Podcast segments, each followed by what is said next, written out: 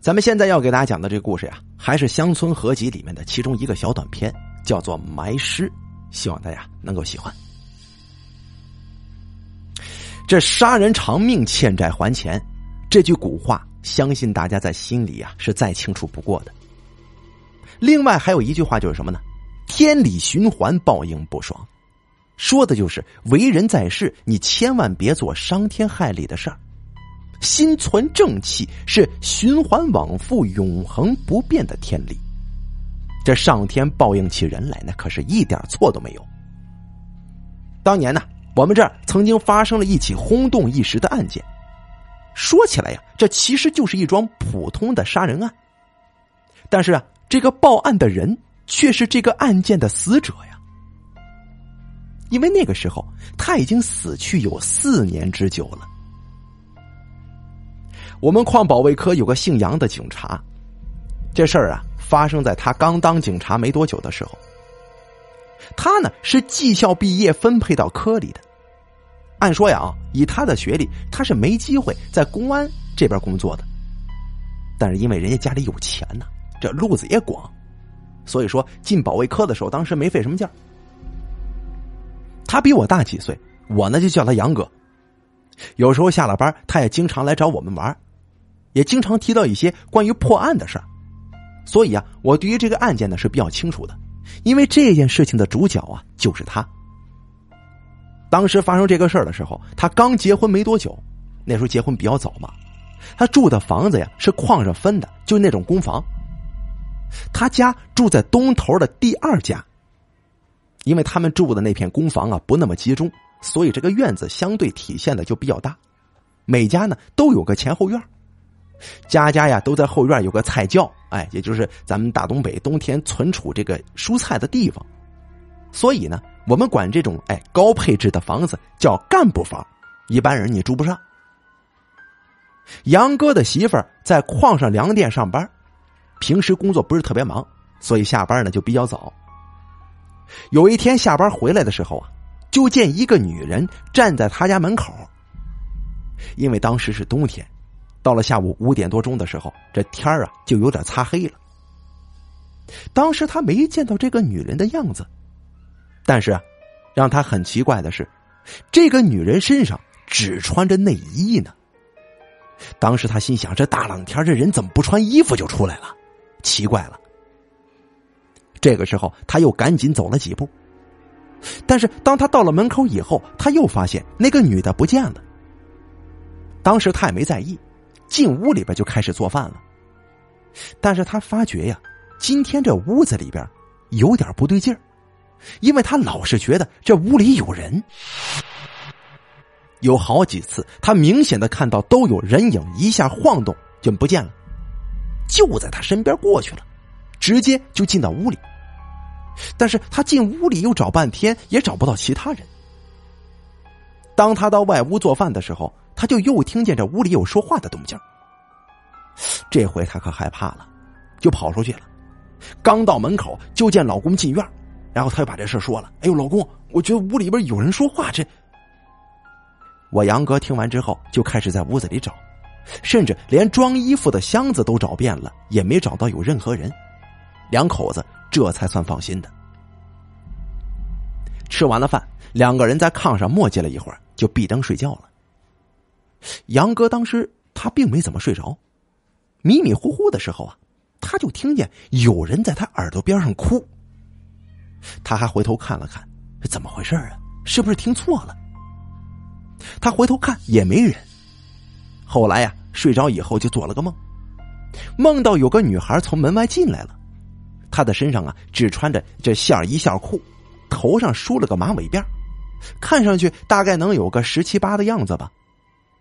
这个女孩进来之后就给他跪下了，然后就哭着说：“哎呀，我呀是被人害死的，我在这等了四年了，终于等到一个穿官服的了。”当时杨哥是警察嘛，杨哥就问他：“谁害了你啊？这人长什么样啊？”等等等等一些问题。记得呢，当时这个女孩一一都告诉他了，但是他早上睡醒一觉起来之后啊，把这事儿给忘得差不多了。因为是个梦嘛，所以他没咋在意。只是记住了一个叫小不点儿的名字。就这么过了有一个多月，眼看就到了年根儿了。当时按照公安部的要求，开展春节安全月，打击各类违法犯罪行为。杨哥因为这个就比较忙，每天呢都都得出去出勤去。正好有一天，他在市场上巡逻的时候，发现有个长得像小孩的人，推着摩托车，哎，样子鬼鬼祟祟的，一看见他们扔了车就跑啊。经过一番追逐，还这个贼呀，还真被他给逮着了。弄到这个派出所里之后，就靠暖气管子上边了。因为当时杨哥的工作比较忙，这种小偷小摸的贼呀，把他靠那儿以后，就没人搭理他了。什么时候有空再来跟再跟他跟他掰扯掰扯。到了晚上以后，因为要值班，所以杨哥又回到单位。啊，一进门看着贼了，才想起哦，把他弄回来了，赶紧过去把他手铐给打开。因为这个时候啊，这家伙已经不知道休克多少回了。当时是反着靠的，这家伙只能半蹲不站的站那儿，累也快快给累死了。杨哥把他弄到凳子上，就开始问他：“你叫什么名啊？”没想到问了半天，这货就是不开口。后来杨哥同事就跟杨哥说了：“哎，你这样不行啊，你问不出啥来。你看，你看我的。”说完就一个飞踹过去，把这贼呀是连人带凳子就给踢出去了。然后过去又是一顿大军钩，也就是这个棉用军皮鞋啊，用这皮鞋抽他，把这货打的这脸都变形了。等再把他弄起来之后啊，杨哥好悬都没认出他来。接着又开始问了：“你说吧，你叫什么名？赶紧说，你不说的话就又得挨揍。”哦，我说我叫刘志刚，我家住在石坑家属院。我今天刚偷了一辆摩托车，我我这还没推到家呢，我错了，我有罪。然后啊，那个警察就说了：“你说你是不是贱呢？我非得揍你一顿，你才得劲儿啊！你才说呀，你早说不早利索吗？”这揍了一顿呢，接下来的审问就顺利多了。这个叫刘志刚的贼非常配合，就在杨哥他们完成笔录。正押着他去拘留室的时候，就过来一个老同志。这老同志一见这贼刘志刚，就说了：“哎，这不是小不点吗？你咋又进来了？又犯啥事了？”杨哥当时一听“小不点儿这个名字，心里就一惊啊！他一下子就想到了梦里提到的那个叫小不点儿的名字。后来他想了想，不行，我得好好审审他。说不准他身上可能还有案子呢。想到这儿，就又把小不点儿给押回来了。弄到审讯室之后啊，就再问他，他还是交代偷车那事儿，别的一概不提。后来杨哥拿了几个台灯，全部都换上那种两百瓦的灯泡，就对着小不点的脸就这么放着。这强光加上越来越高的这种温度啊。就生生扛了两到三个小时之后，这小不点的防线终于崩溃了。就听他喊了：“我杀人了！你别折磨我了！我承认，我杀人了！你们枪毙我吧！”后来经过杨哥他的详细询问，这小不点把他杀人以及为什么杀人以及埋尸地点都招了。原来啊，这小不点上高中的时候相中了他同班的一个女孩。经过追求呢，这两个人就搞上对象了。可是没多长时间，这小不点又发现这女孩还跟另外一个男孩交往呢。但是呢，这小不点啊，你一听这名就知道，他长得个矮小啊，他干不过那个男的。